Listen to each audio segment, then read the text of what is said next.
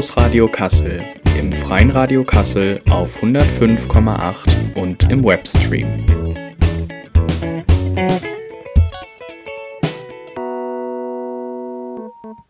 Ja, hallo liebe Hörerinnen und Hörer. Wir sind heute ähm, mal draußen in Kassel unterwegs und ich stehe hier zusammen mit Roxana. Hallo. Und äh, am Mikrofon für euch ist auch noch Jasper. Und ja, Roxana und ich machen heute einen kleinen Kulturspaziergang durch Kassel. Und wir haben uns so ein paar Locations rausgesucht, die für Studis interessant sein können, aber auch natürlich für alle anderen, die uns zuhören. Und das sind so ein paar kleine Stationen, die wir uns jetzt vorgenommen haben sechs Stück, glaube ich, insgesamt. Da leiten wir euch jetzt durch und erzählen euch ein bisschen was zu den Orten, sagen euch auch, wo ihr die finden könnt und genau, wir werden auf Instagram wahrscheinlich noch den ein oder anderen Post dazu noch hochladen, beziehungsweise eine kleine Fotostrecke vielleicht machen. Ja, Roxana, wir sind jetzt hier gerade am Holländischen Platz an der Universität. Wir stehen hier so an dem alte Deutsche Postgebäude. Oder es ist, glaube ich, sogar noch ein aktuelles.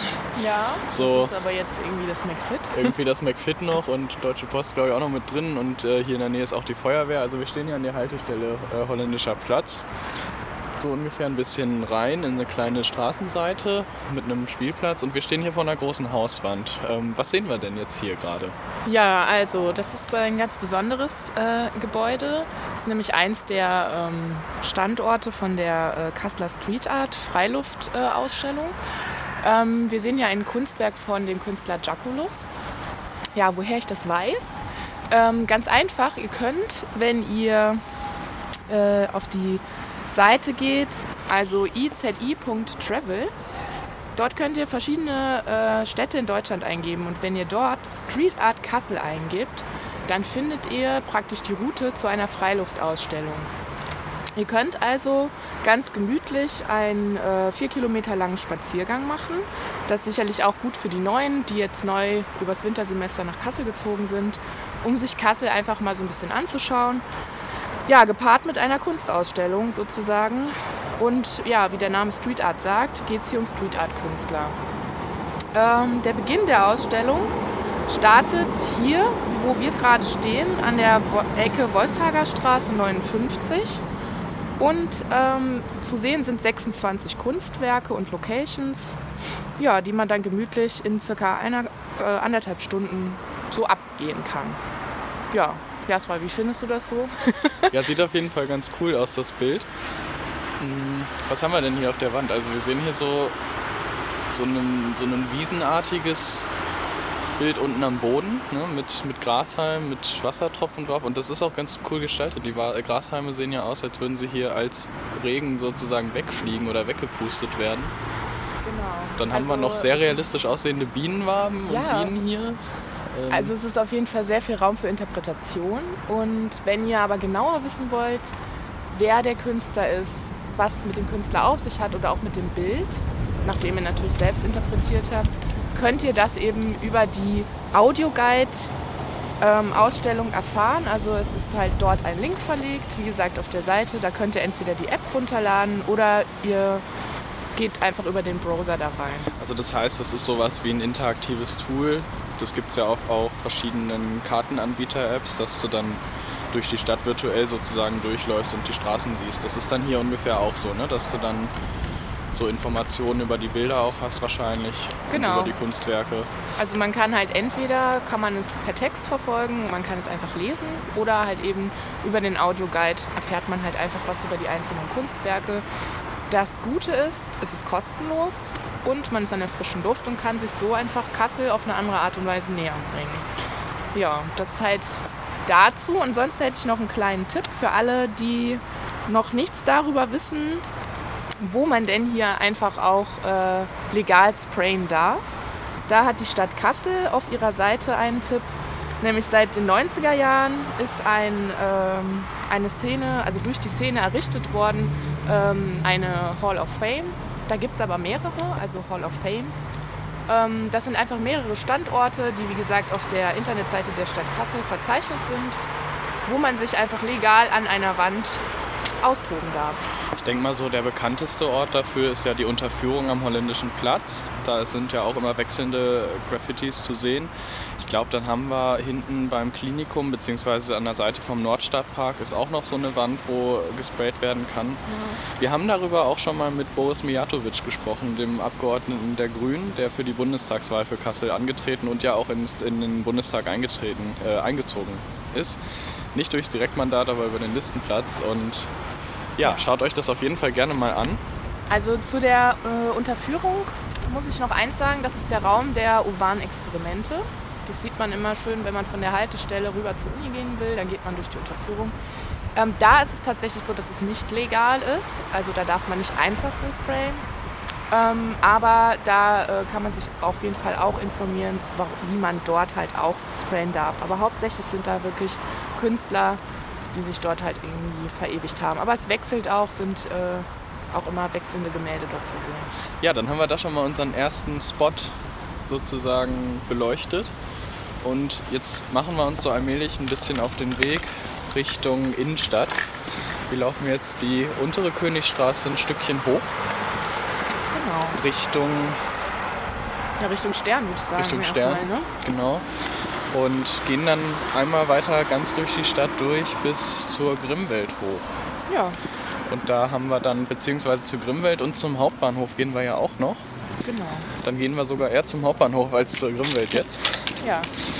Und also Hauptbahnhof oder manchen bekannt als Kulturbahnhof. Kulturbahnhof, genau. Da ist ja auch äh, bei etlichen Dokumentas viel gemacht worden. Ich denke, der Himmelsstürmer ja. zum Beispiel, sehr berühmtes Kunstwerk. Das schauen wir uns gleich alles an, wenn wir da sind. Mhm. Ihr könnt uns dann hören und hoffentlich ein, zwei Bilder auf Instagram dazu noch begutachten und dann hören wir uns gleich wieder. Bis gleich. Eine lange Stange, die ein bisschen schräg in den Himmel guckt, auf einem großen Platz, der ja, wir beschreiben was grünlich türkis gefärbt ist und da ist ein Männchen drauf. Roxana, wo sind wir denn jetzt hier gerade und was gucken wir uns da an? Also wir stehen hier am Hauptbahnhof, Schrägstrich Kulturbahnhof. Und dieses Gerät, was du da gerade versucht hast zu beschreiben mit diesem Menschen, ist ein Kunstwerk von Jonathan Barowski. Das heißt Man Walking to the Sky. Oder wie sagtest du eben auf Deutsch? Der Himmelsstürmer, also habe ich in genau. Kassel zumindest häufiger schon mal gehört. Genau, den Kasselianern, wenn man sie so nennen kann. Oder äh, Kasseläner oder Kasseler. oder die Kasseler. Haben wir ja drei Stück. Äh, nennen ihn den Himmelsstürmer. Genau. Der ist zur Eröffnung des Kulturbahnhofs äh, hier mit äh, integriert worden. Und das leitet jetzt auch so zu unserem jetzigen Thema schon ein, nämlich wie oder was, was ist denn hier der Kulturbahnhof? Warum gibt es den? Also erstmal muss man sagen, ähm, dass das einfach der normale Hauptbahnhof hier in Kassel einmal war. Und noch ist. Ne? Und auch noch ist, genau. Ähm, jedoch wird er nicht mehr für den Fernverkehr genutzt. Ähm, der ähm, läuft jetzt über den äh, Bahnhof äh, in der Wilhelmshöhe ähm, und ist von ja und ist halt für den ICE-Verkehr zuständig. Ähm, nach dem Wechsel hat man sich dann entschieden, hier die Räumlichkeiten die man jetzt so nicht mehr genutzt hat für den Bahnverkehr, ähm, einfach umzugestalten bzw. sie mit der Kulturindustrie zu verbinden. Ähm, das ist 1995 gemacht worden ähm, und zwar mit einer großen äh, Renovierung. Ähm, entstanden sind hier mehrere Räume wo man äh, Ausstellungen zeigen kann. Also die äh, ehemals schon vorhandenen Kinosäle sind, ähm, die dann bis dato leer standen, sind in dem Zuge auch neu renoviert worden, sind technisch neu gestaltet worden. Ähm, da sage ich aber gleich nochmal extra was dazu. Und die befinden sich ja alle in dem, in dem Gebäude, auf das wir gerade drauf gucken. Vielleicht können wir es ja mal kurz beschreiben. Also wir haben hier so ein ich weiß gar nicht, ob das Sandstein ist oder ob das irgendwie äh, Marmorplatten sind. Da haben wir uns jetzt gerade nicht so drüber informiert, aber das Gebäude ist auf jeden Fall vom Stil her doch erinnert ein bisschen an 50er, 60er Jahre so, ne? Mit diesen äh, Messingfassungen an den Türen hier so. Ja, ist golden. auch im Zuge des Zweiten Weltkriegs äh, auch schwer zerstört worden. Zwar auch in Kassel eines der Gebäude, die da sehr gelitten haben. Genau, Ende der 40er, 50er, Anfang 50er Jahre dann neu renoviert worden. Und diente dann halt eben, wie gesagt, dem Nah-, aber auch Fernverkehr eine lange Zeit, bis 95. Genau, ich denke, das Problem war ja auch Kassel Hauptbahnhof ist ja so ein Kopfbahnhof. Da äh, ist es halt auch schwierig mit einem Durchlaufverkehr. Aber ohne dass wir jetzt in, in die Planungsgeschicke der Deutschen Bahn abdriften, können wir ja vielleicht nochmal kurz auf den Himmelsstürmer kommen. Ähm, der ist ja, steht ja für eine, Aufbruch, eine Stadt im Aufbruch, mehr oder weniger. Das war ja so die Botschaft, die dahinter stand. Genau, deswegen passt das eigentlich sehr gut zum Kulturbahnhof, weil sich halt eben hier die Bahn und die Kulturbetriebe sozusagen vereint haben. Es sind mehrere Millionen D-Mark investiert worden, um hier ein, ja, einen großen ja, Kulturbahnhof zu erschaffen. Wie soll man es sonst nennen? Ist es ja irgendwie auch, ne? Ja, ja, ähm, ich wollte noch was dazu sagen, was es mittlerweile alles hier so gibt, damit man sich da so ein Bild von machen kann, wie denn der Bahnhof jetzt irgendwie aufgebaut ist, weil Bahnhof denkt man jetzt erstmal nur an irgendwelche öden Gleisformate, aber irgendwie nicht so richtig an kulturelle Räumlichkeiten. Ähm, zum Bahnhof selbst gehört die Karikatura, die wir auch jetzt hier gerade sehen können. Jasper und ich stehen hier sozusagen davor rechts praktisch, wenn man vor dem Kulturbahnhof steht. Die Karikatura ist eine Galerie für komische Kunst, Veranstaltungen, Karikatur, Cartoon, Kritik und Komik. Also die Veranstaltungen dort bzw. Ausstellungen sind äh, ja, wechseln sozusagen im Intervall. Ähm, ja, es finden dort auch normalerweise, ich weiß nicht, wie es jetzt aktuell ist, zu Corona ist viel abgesagt, aber im Normalfall finden hier auch Lesungen und Konzerte statt.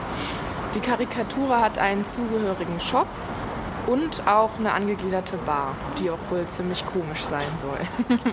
ja, im Shop gibt es dann immer die, ähm, ja, das zu kaufen, was halt auch die Ausstellung so ein bisschen zeigt, Postkarten im Sinne der Komik, sage ich mal.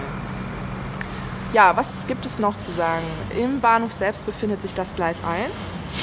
Das ist gleichzeitig ein Restaurant, eine Livebühne, Bar und eine Diskothek und bietet auf 360 Quadratmetern 170 Sitzplätze und im Sommer sogar einen überdachten Biergarten. Ähm, ich habe mich da so ein bisschen eingelesen und es stand da, dass sie viel ähm, Wert darauf legen, die Speisen sehr frisch zu bereiten und hauptsächlich auch Biofleisch verwenden. Genau, das dazu. Nebendran im Südflügel befinden sich dann noch zwei große Hallen und sechs Räume. Der eine oder andere war vielleicht auch schon mal da. Dort finden Messen statt. Ich selbst war letztens da, weil da eine große Pflanzenmesse stattgefunden hat. Also da konnte man sich ein bisschen umgucken. Was sonst auch noch stattfindet, wovon ich weiß, sind äh, große Second-Hands. Ich glaube auch dieser Vintage-Markt ist auch in einer dieser Hallen.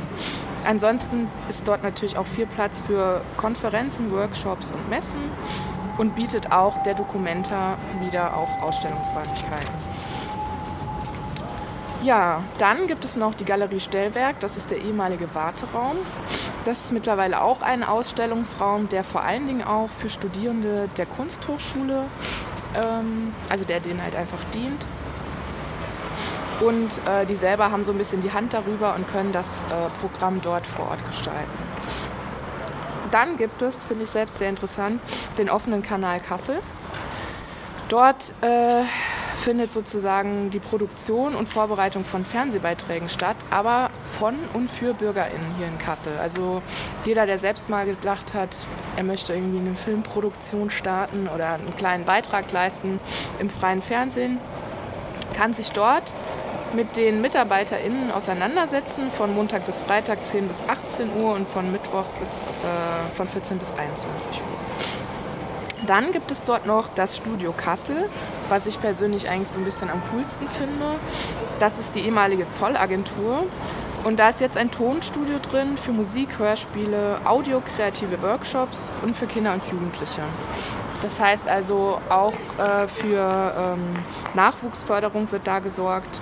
Ähm, die unterstützen lokale Musiker und haben auch dort schon mal eine Auszeichnung erhalten, und zwar Gold und Platin ähm, des Deutschen Musikverbands für die Musikproduktion von Milky Chance Stolen Dance.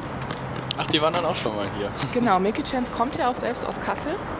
Und ja, die haben dort auch ihre CD produzieren lassen. Und ähm, ja, das finde ich eigentlich ziemlich cool, dass man hier so eine Anlaufstelle hat, wenn man irgendwie eine kleine Band hat oder irgendwie ja, dass man da irgendwie weiß, okay, da wird man irgendwie unterstützt. Ne?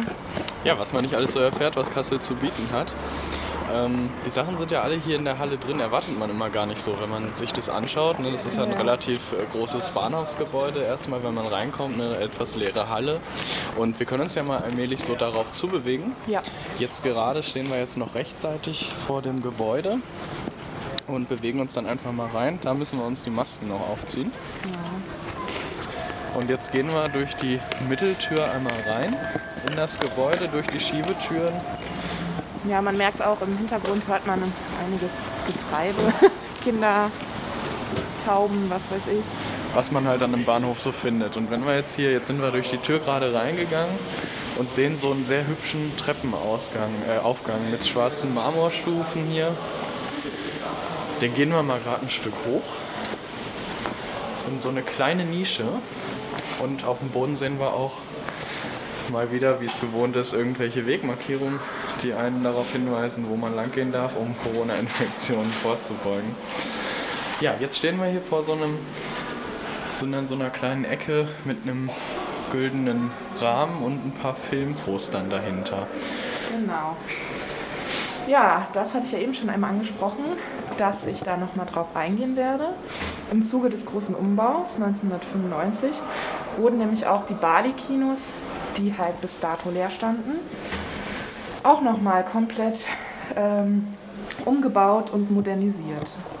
Ähm, das Bali-Kino ähm, hat zwei kleine Kinosäle, beziehungsweise nee, zwei Säle, einen kleinen, einen großen. Ja, und ist so ein bisschen wie so ein Amphitheater aufgebaut, vor allen Dingen der große, so wie man das von früher noch kennt, so ein bisschen von unten nach oben aufgestaffelt. Ja, ähm, das Besondere ist, dass es sich hier bei den Filmen, die hier laufen, also es handelt sich generell mehr um Arthouse-Kinos. Hier werden Matineen, Klassiker und Repertoirefilme gezeigt, halt auch, auch gerne mal als Randfilme bezeichnet. Also nicht die großen Blockbuster, die jetzt zum Beispiel in den großen Ketten laufen, wie wir es in Kassel ja auch zum Teil haben. Genau, also es ist, ich sag mal, es ist eine gute Mischung zwischen amerikanischen Blockbustern, weil auch mal vereinzelt welche hier laufen, die man auch in großen Kinos ähm, dann auch schon mal sieht im Programm. Aber hauptsächlich doch auch, ähm, auch viel in europäischer Zusammenarbeit, auch ähm, ausländische Filme werden hier gezeigt. Kleinere Filme. Ja, ähm, zu den Kosten.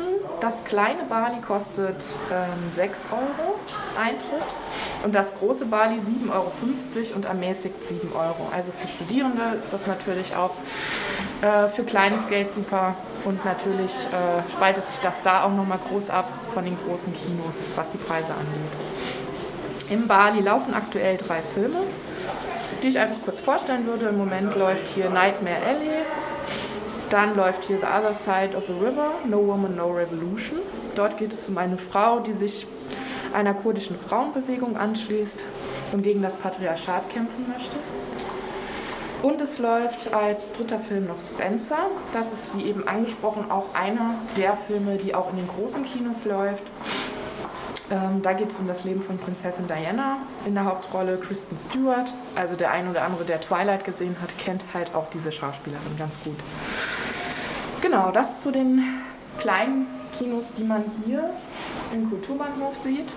Genau, jetzt kann man ja, zu den Kinos gehören ja noch, das ist ja ein allgemeinnütziger Verein, äh, gehören ja noch andere Kinos in Kassel. Wir haben ja dann noch andere Standorte auch. Bali ist jetzt hier im Kulturbahnhof. Auch ganz hübsch hier mit dem kleinen Rollo, was runtergelassen ist vor dem Eingang. Da steht es auch nochmal ganz nett drauf. Wir haben da ja noch andere Standorte, Roxana. Vielleicht kannst du uns da auch noch kurz was zu erzählen. Genau, es, was noch dazu gehört, äh, ist der Filmladen. Ist in der Nähe von der Fritze. Ähm, der ist 1981 eröffnet worden und der war sozusagen ein Traum vom eigenen Kino von einigen Filmbegeisterten. Anfangs war es wohl so, dass es mit ausrangierten Holzkinostühlen, einem Depot, äh, einem Dispo-Kredit und einem 16 mm Projektor anfing und auch ohne Heizung. Aber jetzt, 40 Jahre später, kann der Filmladen mit 60.000 gespielten ähm, Ja, das ist auch immer ganz cool, wenn man äh, draußen in der Gegend rumläuft, als Radiomoderatoren, als äh, Street Reporter sozusagen gerade, was man dann nochmal im Hintergrund hören. Wir hören vielleicht auch auf dem Radiobeitrag später die Mundharmonika hier im Hintergrund. Ja, das ist echt witzig. Das hat mich ein bisschen aus dem Konzept Da kommt man ein bisschen aus dem Konzept, Ah, aber okay. interessante, schöne Begleitung im Hintergrund auf jeden Ja. Fall. Genau, also er kann mittlerweile mit 60.000 gespielten ähm, Filmen einfach glänzen. Ähm, es gibt nur einen Saal in dem Film, äh, in dem Kino. Und aktuelle Filme dort sind zum Beispiel Pleasure. Hier wird die Pornoindustrie kritisch beleuchtet, vor allem aber auch die Rolle der Frau. Äh, dann gibt es noch Moleküle der Erinnerung, Venedig, wie es niemand kannte. Da wird auch nochmal ein Film gezeigt in äh, europäischer Zusammenarbeit, ein italienischer Film. Und ähm, dann, vielleicht der eine oder andere schon mal was von gehört, Die Unbeugsamen, ist eine Dokumentation über die Bonner Republik und die Frauen dort. Hier äh, verläuft sich der Preis zwischen 7 Euro und ermäßigt 6,50 Euro pro Person. Ja, und zu dem dritten und letzten Kino zu dieser Reihe gehört das Gloria. Das finde ich ist so ein bisschen das Besonderste so von allen dreien. Man könnte es ja auch Glanz und Gloria quasi nennen, Genau. so wie es aussieht, nicht wahr? Also es ist ja 1954 gegründet worden und ich finde, so sieht es auch einfach noch aus. Ja. Ähm, Also das Gloria ist ja in der Nähe vom Rathaus, wenn man hochfährt äh, zur Friedrich-Ebert-Straße, in der Kurve ungefähr drin. Ne? Genau, Mit das so ist eigentlich direkt gegenüber, also eigentlich direkt eine Bahnhaltestelle. Ich weiß gerade noch nicht, welche das ist, aber Müssten wir gerade auch nochmal überlegen. Haben wir uns schlecht informiert. Aber auf jeden Fall, wenn man davor steht, das ist so ein güldener, goldener, gelb-goldener Schriftzug mit Schnörkelschrift, richtig kitschig, wie man sich das eigentlich vorstellt. Schön 50er-Jahresstil, wenn man reingeht. genau. Und den, ähm, ja, im Umbau war auch wichtig, dass es diesen Stil und diesen Charme der 50er Jahre behält. Es ist auch tatsächlich nur ein großer Saal. Und ähm, ja, und auch dieses Kino wurde 2001 von der Bali GmbH übernommen. Ja, und ähm, generell kann man sagen, dass Bali, also die beiden Bali-Kinos, der Filmladen und Gloria, dass die gemeinsam eine Abspielgemeinschaft bilden. Ja, und auch im Gloria äh, verläuft es sich preislich von 7,50 Euro äh, bis 7 Euro ermäßigt. Ja, das dazu im Moment läuft dort ein Film und der heißt Licorice Pizza, wenn ich es richtig ausgesprochen habe. Ähm, ich würde vermuten, hört sich ein bisschen italienisch wieder an, oder? Einfach mal so ins Blaue geraten, aber Ja, schaut es euch auf jeden auch. Fall mal an vielleicht, ne? Ja. wer interessiert ist. Genau. Ja, das war es erstmal. Ne? Zu dem, ich meine, das war jetzt auch ganz schön viel, aber Genau, ein bisschen Ja. Info aufeinander, aber ja, man sieht der oder hört in unserem Fall, dass der Kulturbahnhof ein sehr lohnenswerter Ort ist, den man sich mal etwas genauer angucken sollte. Zumal man ja oft hier einfach nur durchgeht, eine kleine Reise irgendwo hin macht oder irgendwo hinfährt und es halt wirklich schlicht als Bahnhof nutzt, aber das ist nicht alles, was der Ort hier zu bieten hat. Und wir können uns ja noch mal kurz ein Stück Richtung Gleise bewegen. Wir hören auch schon die Durchsagen von der Deutschen Bahn hier im Hintergrund. genau, können wir uns ja mal angucken. Wir haben nämlich noch eine kleine Besonderheit in unserem Hauptbahnhof, denn es gibt hier nicht nur Gleise für normale Züge, sondern wir haben ja auch noch eine Tram in Kassel. Und eine Besonderheit in unserer Stadt ist ja tatsächlich, dass wir Tramgleise am Hauptbahnhof haben, die in die Innenstadt führen. Das heißt, man könnte jetzt beispielsweise aus Frankfurt hier anreisen direkt in den Innenstadtverkehr umsteigen, ohne den Bahnhof zu verlassen. Und dann ja, nimmt man die Regionaltram. Das ist ein bisschen anderes Gefährt als die üblichen Tramwagen, die wir hier so haben. Ein bisschen größer, ein bisschen Gehen jetzt schwerer. hier durch die Glastür einmal durch und sind jetzt draußen am Gleis sozusagen. Ja. Und der erste Blick, den wir hier haben, wir sehen hier so ein futuristisch aussehendes Holzdach mit äh, sehr interessanten Balken. An der Decke so ein Karo-Muster Ja. und äh, blicken auf vier Tramgleise mit einer äh, kleinen Steintafel davor, beziehungsweise einer kleinen Messingtafel auf einen Steinblock. Auf dem steht Thomas Rabenmüller, Vordenker für fahrgastfreundliches Regional, äh, für fahrgastfreundlichen regionalen ÖPNV, Wegbereiter der Regiotram. das kann man sicherlich nochmal recherchieren, wie sich das ganze Projekt hier aufgebaut hat. Das äh, ist mit Sicherheit einen eigenen Beitrag fast schon wert, würde ich sagen, weil wir da ja doch eine Besonderheit haben, die nicht viele Städte oder wahrscheinlich keine andere in der Form zu bieten hat. Ähm, dass man eben direkt auf den Innenstadtverkehr umsteigen kann, ohne den Bahnhof zu verlassen. Genau, was man auch noch sagen kann, wenn man jetzt hier so ein bisschen rüber geht, also wenn man vom Bahnhof raus, dann nach ganz links geht, dann ist das Gleis 1 man sieht hier, dass das Gleis auch hier endet, direkt im Bahnhof. Also es geht von hier aus nicht weiter. So wie alle anderen. genau. Und hier befindet sich die Tube Stage. Das ist praktisch auf dem Bahnsteig von Gleis 1. Und das ist auch wieder ein Projekt des Kulturbahnhofs und im Normalfall jetzt zum Winter eher weniger. Aber Frühjahr, Sommer ist da eigentlich immer eine Bühne aufgebaut. Und dort viel, ja, wird viel Live-Musik gespielt und ja, wird einfach in die Kultur in Kassel in vielen Veranstaltungen mit integriert. Das dazu. Und wenn wir jetzt wieder reingehen durch die andere Tür. Genau, also für die, die vielleicht gerade erst einsteigen oder noch nicht ganz mitgekommen sind, wo wir gerade sind, wir sind durch den Haupteingang reingegangen, einmal durch bis auf die Tramgleise. Da nach links sind wir bei der Tube Stage und jetzt gehen wir an der Stelle wieder rein und stehen hier vor einem. Es sieht ein bisschen aus wie ein Hubwagen. Ja, so ein ganz alter, ne? So ein ganz alter so Hubwagen. So verrostet, holzig. Und zwar handelt es sich hier um ein Denkmal für die ähm, Opfer der Konzentrationslager, die ähm, jüdischen Menschen, die aus Kassel deportiert worden sind. Ja, auch hier wird man ja, sieht man wieder, dass Kunst in diesem Bahnhof oder auch Kunst oder Kritik oder halt auch Geschichte einfach in den Bahnhof immer mit integriert wird. Ja, und dieses Kunstwerk soll einfach an den Holocaust erinnern und dass das natürlich auch Menschen aus Kassel betroffen hat. Genau. Ja, also kommt auf jeden Fall mal vorbei. Schaut euch den Bahnhof an. Und wenn man das noch so bemerken kann nebenbei, wir hatten ja auch einige Beiträge zu Hammer Time, einer ja, Selfmade-Werkstatt, wo man ein bisschen äh, sich selber verwirklichen kann, handwerkliche Projekte realisieren kann. Auch das ist hier am Kulturbahnhof. Schaut da gerne mal rein, beziehungsweise hört da gerne mal rein, denn auch dazu haben wir noch zwei Beiträge auf unserer Homepage. Und wir bewegen uns jetzt mal aus dem Bahnhof raus zum Seitenausgang am Biergartenglas 1 mit hübschen bunten Schirmchen, die hier von der Decke hängen. Ähm, und bewegen uns zur Seite raus und dann allmählich zur Grimmwelt und hören uns da dann gleich wieder. Jetzt stehen wir vor einem sehr interessant geformten Gebäude. Sieht ein bisschen anders aus als so der Rest der Stadt. Ähm, aber bevor ich dazu überleite, dass wir an der Grimmwelt sind, ähm, können wir erstmal noch Linda begrüßen, die noch zu uns dazugestoßen ist. Hallo.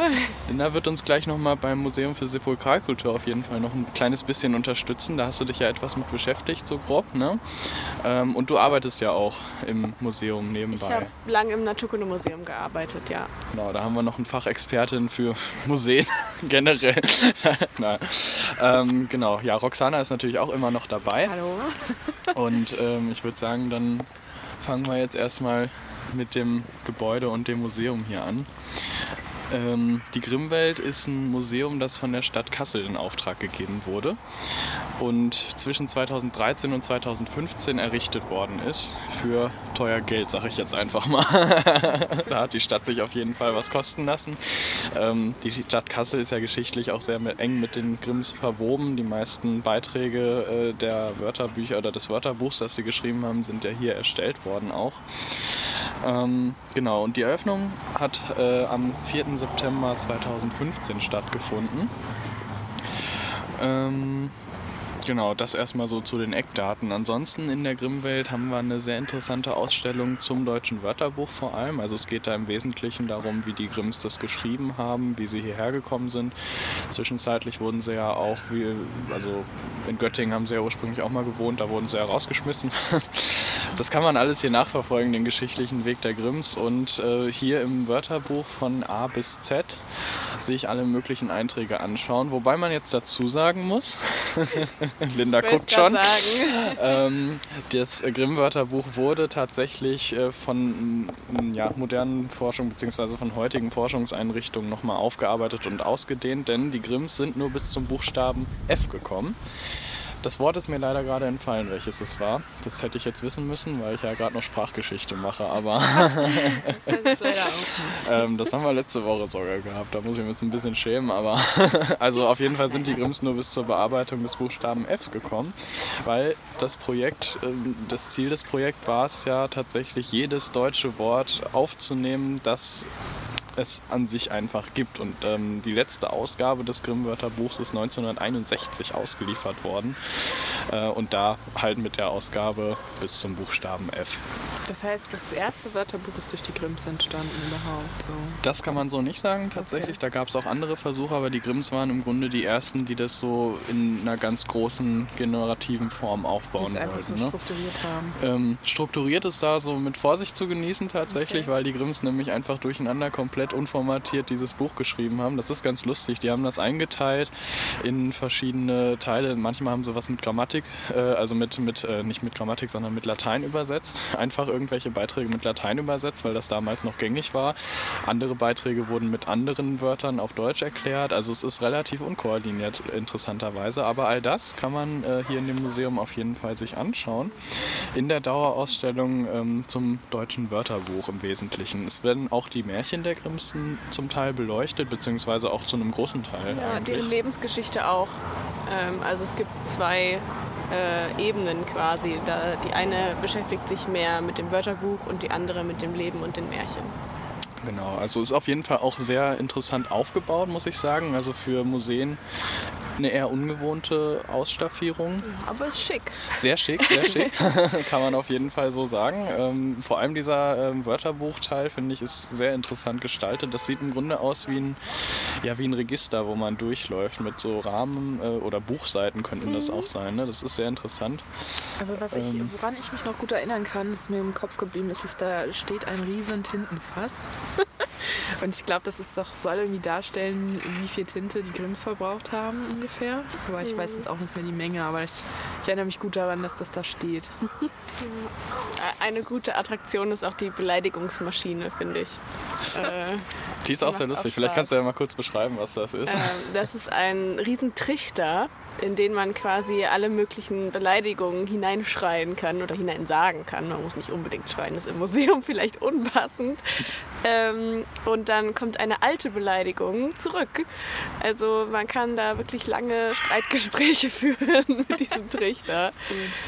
Ja, die Grimms haben ja auch tatsächlich Schimpfwörter, ganz wesentlich viele Schimpfwörter aufgenommen. Man könnte es ja fast schon als Schimpfwörterbuch bezeichnen, wie so viele Kraftausdrücke wieder reingeschrieben wurden. Und äh, es ist ja immer noch nicht vollständig. Aber wenn man sich das anschaut, ähm, man kann das googeln, deutsches Wörterbuch, das wird Jetzt muss ich mich weit aus dem Fenster lehnen. Ich meine, es wird von der äh, Berliner Akademie der Wissenschaften aktuell geführt in Zusammenarbeit mit einem Sprachinstitut der Universität Göttingen. Die haben das aktuell nochmal komplett aufgearbeitet, aber nur von A bis F, so wie die Grimms das auch gemacht haben. Und das nochmal richtig archiviert, nochmal richtig äh, durchstrukturiert. Auch sehr interessant. Ansonsten übrigens auch das äh, deutsche Wörterbuch oder das Wörterbuch der deutschen Sprache, dwds.de, ist auch immer sehr interessant. Da kann man alternativ zum Duden, jetzt wo wir gerade dabei sind, ähm, Wörter googeln. Das ist auch ein bisschen basierend auf dem Grimm-Wörterbuch, aber viel interessanter gestaltet, weil man dann auch einen Sprachverlauf hat. Man sieht dann, wie oft das Wort in verschiedenen Jahren benutzt wurde, äh, wo das herkommt mit Wortbedeutung, Herleitung. Ähm, sehr interessant aufgearbeitet, das nur nochmal an der Seite so zur Empfehlung. ja, ansonsten vielleicht nochmal zu den Öffnungszeiten und zum Eintritt. Also die Grimmwelt hat von Dienstags bis Sonntags äh, von 10 bis 18 Uhr geöffnet, am Freitag sogar bis 20 Uhr. Ähm, und montags ist es geschlossen, wie die meisten Museen in Kassel, soweit ich weiß. Oder vielleicht sogar alle Museen, ich weiß es gar nicht. Also montags ist auf jeden Fall ein schlechter Museumstag in Schlechter Kassel. Museum. genau, also wenn ihr euch nächstes Mal denkt, neue Woche, neues Glück, nicht ins Museum gehen, das wird direkt gedämpft dabei. Äh, ansonsten der Eintritt ist für Erwachsene 7 Euro, äh, nee, bitte 10 Euro. 10 Euro und für ähm, ermäßigt 7 Euro. Die Studenten der Universität Kassel bekommen hier auch nur einen ermäßigten Eintritt, keinen kostenlosen.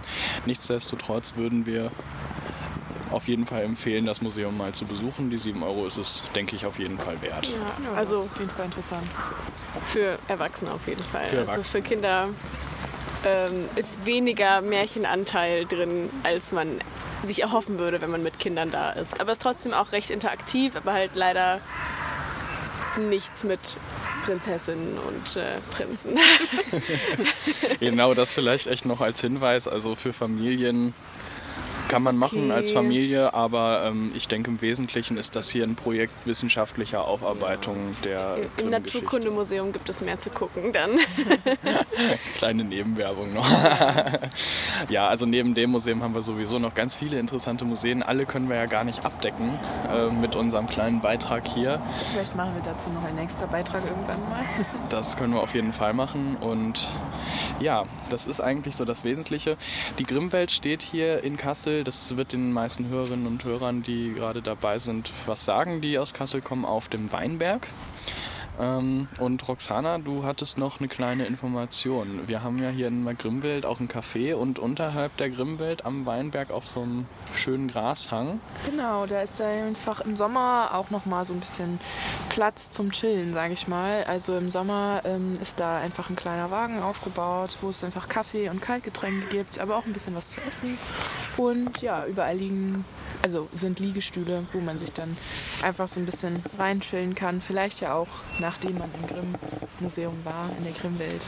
Genau, und da hat man halt einen schönen Ausblick. Vor allen Dingen ähm, sieht man dort dann auch den Sonnenuntergang sehr schön. Also wenn man dann gegen Abend kommt im Sommer, kann man da noch lange verweilen bei einem Glas Wein. Und vielleicht sollten wir noch dazu erwähnen, man kann auch auf die Grimmwelt draufgehen. Das ist eine öffentliche Plattform, die rund um die Uhr geöffnet ist. Man kann sich da einfach drauf begeben. Im Winter ist es ein bisschen glatt. ist an Silvester sehr beliebt trotzdem. An Silvester sehr beliebt, also das auch nochmal als kleiner Hinweis. Und da hat man einen ganz schönen Blick über die Stadt. Vergleichsweise versperrt, muss ich sagen, in die eine Richtung, wo die Stadt eigentlich ist, der Stadtkern. Da geht es nicht ganz so viel zu sehen, aber Stadt und Aue. Südstadt und Aue kann man da auf jeden Fall sehr gut betrachten. Also selbst wenn man jetzt nicht in die Grimmwelt rein will, alleine schon der Aussicht wegen und der schönen Natur hier oben mit den netten Parkanlagen, kann man sich das sicherlich mal anschauen. Und wir haben noch die Mohatsche Bibliothek hier direkt. Es ist generell ein großes Museumsdreieck mit dem Museum für Sepulkralkultur und dem Hess- Hessischen Landesmuseum noch nebendran.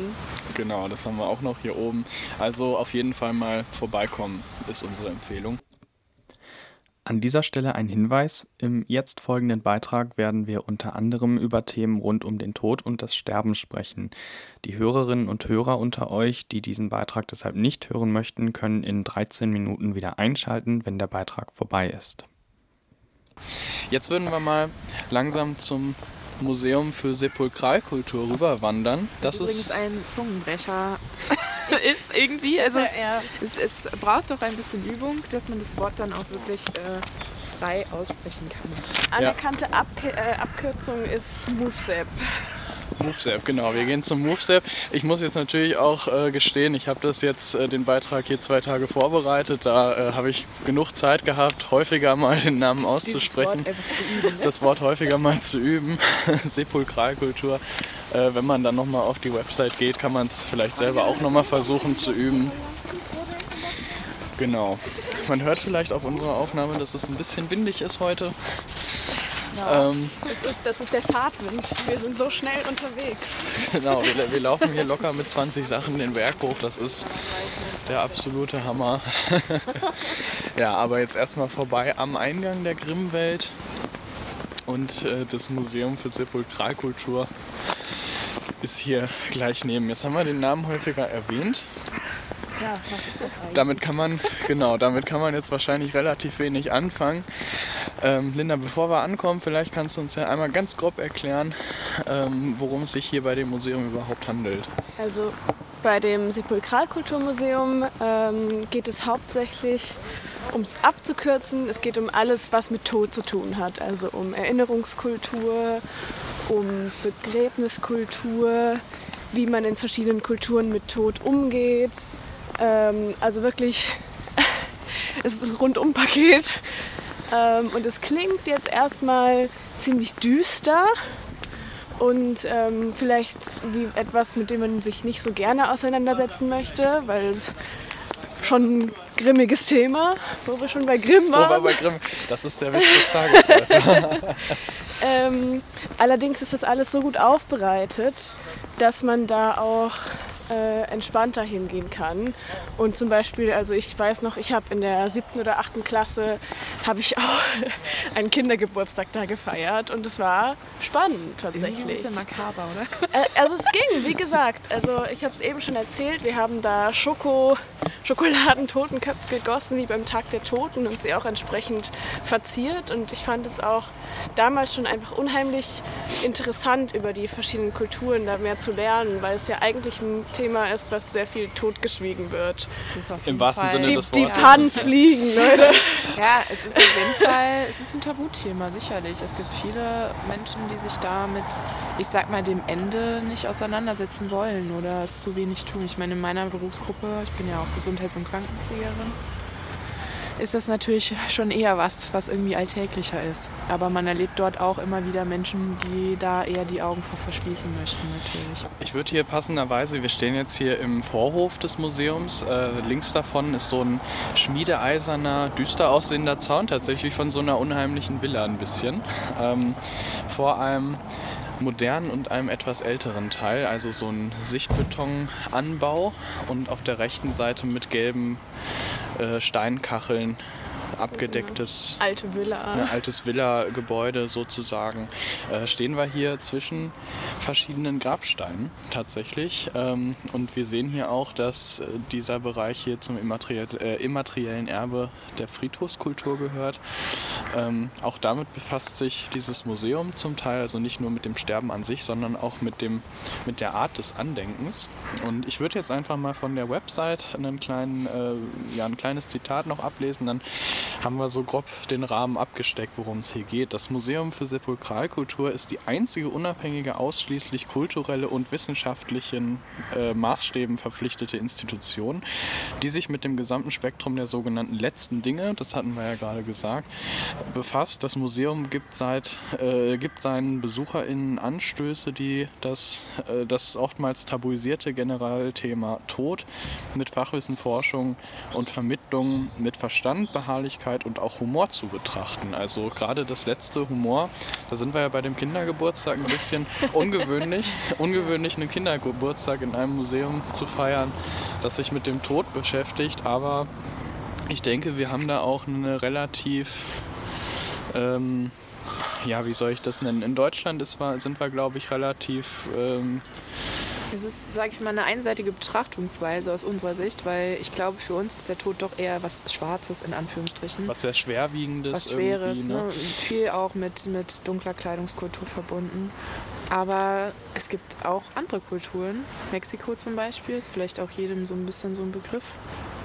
Ja, da Land. ist das. Nein, also halt auch so ein bisschen diese Trauerkultur in Mexiko. Tag der Toten zum Beispiel, wo es alles sehr, sehr viel bunter abläuft. ja. Da, ich würde auch sagen, wir nennen das ja hier auch Trauerfeier. Mhm, Aber genau. es kommt einer Feier ja jetzt nicht wirklich gleich. Es ist dann der Beerdigungskuchen oft. Wie nennt man es noch? Äh, Leichenschmaus. Leichenschmaus, auch sehr schön. ähm, da kleiner Funfact beiseite, wenn wir schon dabei sind. Ähm, das Public Viewing, was wir in Deutschland äh, praktizieren, bei WM-Spielen oder bei öffentlichen Sportveranstaltungen etc. pp. ist ein deutscher Begriff, den gibt es in England so nicht. Äh, das Public Viewing ist in Großbritannien tatsächlich die Leichenschau. Im Krematorium, wo man sich dann wirklich die, die toten Menschen nochmal anschaut äh, und Abschied nehmen kann. Das ist was ganz anderes da. Die sind dann ein bisschen verwirrt, wenn wir hier da über das Public Viewing reden und mit Deutschlandflaggen und äh, Trikots uns versammeln.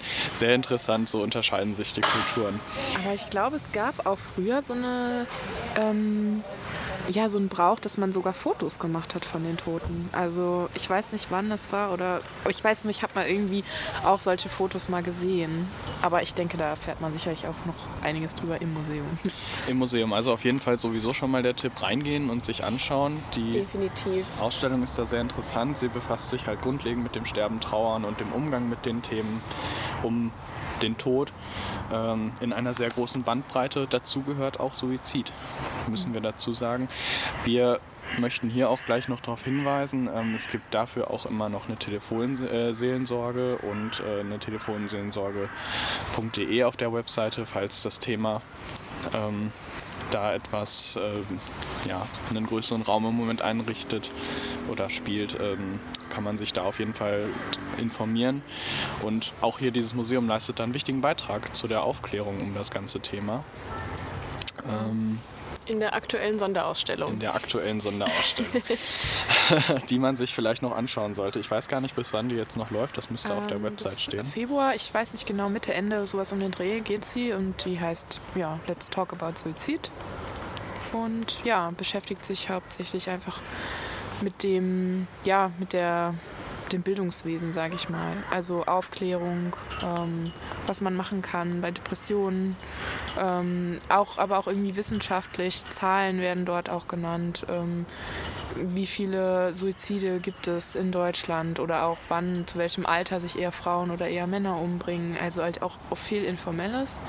Ähm, die Ausstellung ist aber auch so gegliedert, dass es nicht irgendwie schockierend ist, nichts gezeigt wird, was irgendwie den Suizid an sich, den Tod oder so ähm, da irgendwie zeigt. Ne? Also auch Kinder und Jugendliche können zu Bildungszwecken auch in diese Ausstellung gehen ohne Probleme.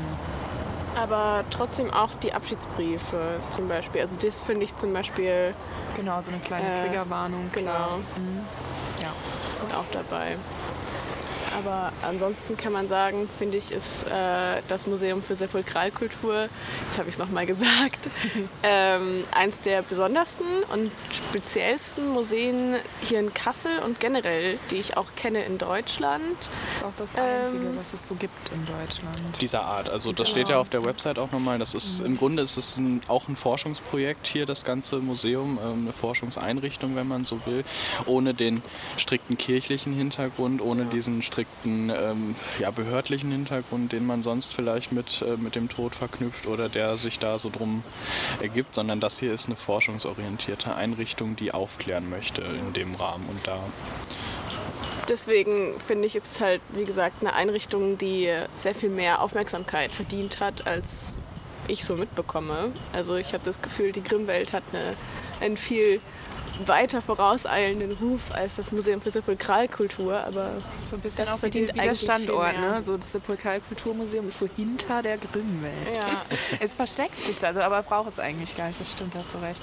Ja. Ich finde es auch irgendwie interessant. Ich war selbst auch schon mal in dieser ähm, Dauerausstellung und ich glaube auch gerade für Kinder ist das sehr interessant, weil es alles ein bisschen, es ist haptischer und es ist ähm, ja, man, man kann Dinge anfassen oder man kann einfach auch sehen, wie, wie sieht so ein Sarg aus. Ähm, es gibt ein kleines Video über, über dann ähm, eine Uhrenbestattung, also ne, die Verbrennung an sich, weil das sind alles so Dinge, wo sich auch vielleicht Menschen fragen, wie ist das dann eigentlich? Also wie ist dieses Prozedere? Ne? Und da erfährt man es halt einfach an. Also die Berührung mit dem Thema Tod ist hier auf jeden Fall gut aufgearbeitet, wird einem gut erleichtert und klare Empfehlung von unserer Seite, sich das mal anzuschauen. Gerade jetzt, wo wir noch diese Sonderausstellung haben, sicherlich besonders interessant. Ähm, dann vielleicht auch da kurz nochmal zu den Öffnungszeiten. Auch das Museum für Sepulkralkultur ist genauso wie die Grimmwelt von Dienstags bis Sonntags von 10 bis 17 Uhr in dem Fall geöffnet und Mittwochs bis 20 Uhr. Ähm, montags auch geschlossen. Nicht der Museumstag, vergessen. Ähm, dann haben wir einen Preis, äh, Eintrittspreis für Erwachsene von 6 Euro, ermäßigt für 4 Euro. Darunter zählen auch Studierende. Allerdings sind Studierende der Uni Kassel dann nochmal gesondert betrachtet hier und können kostenlos in das Museum rein. Was ich noch sehr interessant fand zu erwähnen, wir haben noch eine extra Preiskategorie, abgesehen von Kindern, die ja sowieso immer nochmal eine eigene Kategorie meistens haben. Äh, Arbeitssuchende, Sozialbedürftige, äh, Sozialbedürftige und geflüchtete Menschen können hier nochmal zu einem weiter ermäßigten Preis für 2,50 Euro ähm, rein. Und was noch besonders ist, jeder erste Mittwoch im Monat ist komplett kostenlos zwischen 17 und 20 Uhr im Abendbereich für alle, die halt kommen möchten. Das ist sicherlich nochmal sehr interessant, auch sehr besonders, dass man das so macht, dass man den Zugang hier wirklich jedem und jeder Person öffnet äh, mit ja. solchen Öffnungszeiten und Preisen. Das können wir vielleicht wirklich sehr positiv einfach nochmal hervorheben. Definitiv. Denn Bildung sollte ja möglichst kostenlos sein. Das können wir, glaube ich, so nochmal sagen. Aber natürlich muss das Ganze auch irgendwie aufrechterhalten werden. Dafür sind dann die Eintrittspreise nochmal auch wichtig. Ja, ja, dort ist noch ein Tipp eben irgendwie. Da kann man auch noch schön sitzen dahinter. Ach, oder da so. kann man, ja, ähm, von der Terrasse des Mufsep, ähm, das ist, die geht nach hinten raus zum Weinberg, hat man auch eine unglaublich schöne Aussicht. Also ich finde noch besser als vom Dach der äh, Grimwelt aus. Allerdings muss man halt dafür, um auf diese Terrasse zu kommen, auch erstmal durch das Museum durch ähm, und dann hinten raus. Aber ist sehr schön da. Ja, und damit verabschieden wir uns dann hier von dem MUFSEP oder dem Museum für Sepulkralkultur. Äh, ihr oder Sie können sich das dann aussuchen, wie Sie es benennen wollen oder wie ihr es benennen wollt. Ähm, und machen uns auf dem Weg zu unserer letzten Station an diesem Tag zur Orangerie in der Karlsaue. Und da hören wir uns dann gleich wieder. Ich verabschiede mich auch. Es hat sehr viel Spaß gemacht mit euch. Danke, Äh, dass du noch kurz vorbeigeschaut sehr hast. Gerne. ähm, Mu- Museen liegen mir am Herzen. Also ich bin auch bei allen anderen Museen nochmal dabei, wenn ihr das vorhabt. Ja, cool. Genau, von Linda werden wir sicherlich auch nochmal wieder was hören in den nächsten Sendebeiträgen. Und ja, dann hören wir uns an der Orangerie wieder. Ciao. Ciao. Ja, Roxana, wir sind dann jetzt hier an der letzten Station angekommen und laufen gerade über die große Vorwiese in der Karlsaue, die große Freifläche vor der Orangerie. Ähm, ein schlossartiges, großes, gelbes Gebäude mit hessischer Flagge oben drauf, wie sich das gehört. Es ist äh, nicht äh, orange, es ist gelb. Könnt ja meinen wegen Orangerie. Also ich finde ja, das ist orange. Findest du? Ah, okay. Aber da da- streiten sich die Geister. Genau, schreibt uns das auf Instagram. Ist die Orangerie orange oder gelb? ja, ähm, vielleicht kurz zu den historischen Daten. Die Orangerie ist zu Beginn des 18. Jahrhunderts von Landgraf Karl gebaut worden, nachdem auch die Karlsaue hier benannt wurde. Ähm, eine sehr große, sehr schöne Parkanlage, wie es sie in Deutschland, glaube ich, nur einmal gibt in der Form. Das ist schon was sehr Besonderes hier. Und die Orangerie wurde ursprünglich für ähm, zahlreiche Orangen- und Lorbeerbäume als Winterquartier errichtet von Landgraf Karl. Also kommt ihrem Namen da halt auch, also der Name kommt letztlich auch daher. Und auch heute noch werden, ähm, viele wissen das wahrscheinlich, die sich in Kassel auskennen, dass die Orangen- und Zitronenbäume, ich glaube es sind Zitronenbäume tatsächlich, die hier vor der Orangerie aufgebaut werden und Zypressen, ähm, die werden auch im Winter immer noch dort eingelagert innerhalb der Liegenschaft. Ähm, ja, im Hauptbau haben wir auch ein Museum. Äh, und zwar das Astronomisch-Physikalische Kabinett. Und ganz besonders daran ist, das hat die größte und bedeutendste Sammlung wissenschaftlicher Messinstrumente und Uhren weltweit. Weltweit. Sehr besonders, für mich besonders interessant mit meinem chemischen Hintergrund immer auch total klasse zu sehen, was es da so gibt an Messinstrumenten. Eher physikalischer Natur, aber auch ein sehr interessantes Gebiet. Ja, vor allen Dingen sind da so richtig alte Instrumente. Also ich habe, äh, ich war jetzt nicht in der Ausstellung selber, aber ich war im Planetarium. Also da ist halt auch ein Planetarium drin. Und ja, wenn man da so durchläuft, dann sieht man da zwischendurch dann mal so ein paar Vitrinen mit diesen alten Messinstrumenten. Ja, Ja, und das, äh, wo das Planetarium nämlich erwähnst, also das ist Teil des Museums, oben in der mittleren Kuppel, beziehungsweise im mittleren Turm, so das Planetarium eingebaut. Und äh, besonders daran, das Planetarium ist auch das größte in Hessen, seiner Art, also beziehungsweise ist das größte in Hessen. Ähm, genau, das gibt es dazu zu sagen. Ähm, in dem Museum sind die Vorführungszeiten von dem Planetarium, äh, die kann man auf der Website nachschauen. Ähm, die sind immer mal unterschiedlich. Ähm, und jetzt gerade zu Corona muss man immer schauen, ob das sich so realisieren lässt. Aber auf jeden Fall sehr sehenswert, äh, da mal reinzugehen. Ich war auch schon mal drin. Sehr coole Vorstellung. Wechselndes Programm auch. Also es ist nicht einfach Himmel angucken und gut ist. genau. Also es gibt dann Vorstellungen zu unserem Sonnensystem, aber auch einfach zum, speziell zum Mond oder zu gewissen Planeten einfach Vorstellungen, je nachdem. ganz interessant. Genau, ansonsten ist das hier einfach auch ein ja, sehr gängiger Treffpunkt für die Kasselaner, Kasseläner und Kassler. ähm, ich werde jetzt einfach mal nicht definieren, was die Einzelnen heißen, bevor ich mich hier irgendwie äh, unbeliebt mache. Ihr könnt es ja noch mal googeln. ähm, ja, vielleicht kurz zu den Öffnungszeiten. Also das äh, Museum im Hauptteil, das physikalische Kabinett, das hat ähm, auch von Dienstags bis Sonntags von 10 bis 17 Uhr auf, sowie das Museum für Sepulkralkultur und ist montags geschlossen. Ähm, das Planetarium hat wie gesagt wechselnde Vorstellungszeiten. Da muss man sich dann immer tagesaktuell informieren, wann das genau stattfindet. Ähm, der Eintritt ist für Erwachsene 6 Euro und 4 Euro ermäßigt. Für die Studis der Uni Kassel ist der Eintritt frei. Und ja, damit sind wir ja, wie gesagt, an der letzten Station. Wir ja. können vielleicht noch mal kurz sagen, wenn man vor der Orangerie steht, sieht man an den Flanken außen noch zwei Pavillongebäude. In dem einen ist das Marmorbad. Ähm, noch ein sehr gut erhaltenes Gebäude, original erhalten nach dem Krieg, weil die Orangerie ist vollständig ausgebrannt, aber das Marmorbad ist erhalten geblieben. Ähm, kann man da baden? Da kann man nicht baden, aber man kann es sich angucken. Schade. Äh, und auf der anderen Seite haben wir den Küchenpavillon. Also das sind die Residenzsitze des Landgrafen Karl gewesen. Ähm, und wie gesagt, in der Orangerie wurden die Pflanzen aufbewahrt im Winter.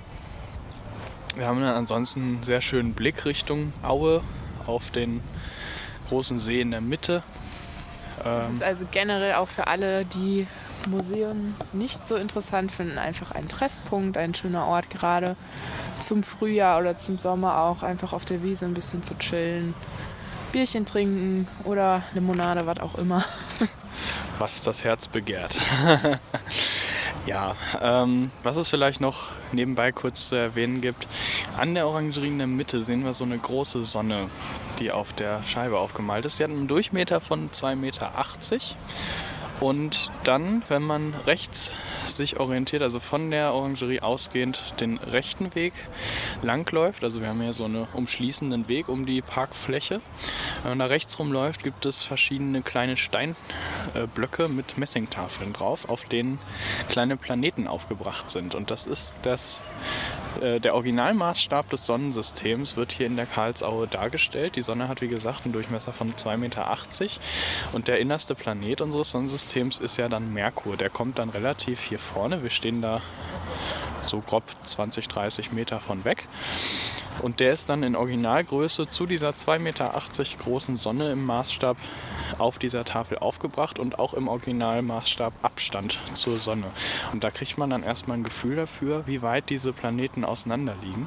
Und diese Planeten ziehen sich einmal durch die ganze Aue durch, gehen allerdings nur bis Saturn. Der Saturn liegt nicht mehr in der Aue, der liegt schon ein ganzes Stück weiter hinten raus Richtung A44. Und danach kommen die Planeten nicht mehr. Der nächste müsste, also der letzte müsste dann in Hannover Schmünden liegen. Ah, vermutlich. Deswegen, also der Maßstab ist, die Aue reicht nicht ganz aus, um das ganze Sonnensystem hier im Originalmaßstab oh. abzubilden. Aber auch nochmal sehr interessant, kann man sich gerne nochmal angucken, der Planetenwanderweg. Cool. Ja, und damit würde ich sagen, beenden wir unseren Beitrag für heute. Es war ein sehr netter Spaziergang. Es ist ein bisschen kalt und ein bisschen windig gewesen, aber da kommen ja. wir zurecht. Wir sind ja nicht aus Zucker, nicht wahr? Ja, auch im Winter, auch wenn es manchmal schwer fällt, gerade wenn man nur äh, zu Hause sitzt am PC und alles online ist, muss man sich dann trotzdem auch einfach mal ein bisschen raus, ja, rausschubsen und dann hat man trotzdem noch irgendwie einen schönen Spaziergang gemacht.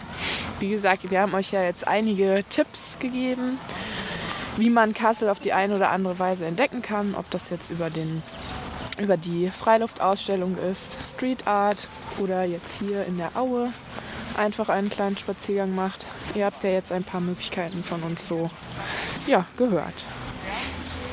Genau, und dann machen wir uns jetzt auf dem Weg in ein nettes Café. Genau. Und ihr hört dann ja irgendwann demnächst mal wieder von uns mit Sicherheit, auch von Roxana. Wir sind nicht, ich hoffe, wir sind bis dahin nicht erfroren. Bis dahin sind wir nicht erfroren, genau. Ich, mal, ich bin jetzt mal optimistisch, dass wir es schaffen. Ja. Und dann verabschieden wir uns und bedanken uns dafür, dass ihr eingeschaltet habt und hören uns dann beim nächsten Mal im Campusradio auf 105,8 und im Webstream. Bis dann. Tschüss.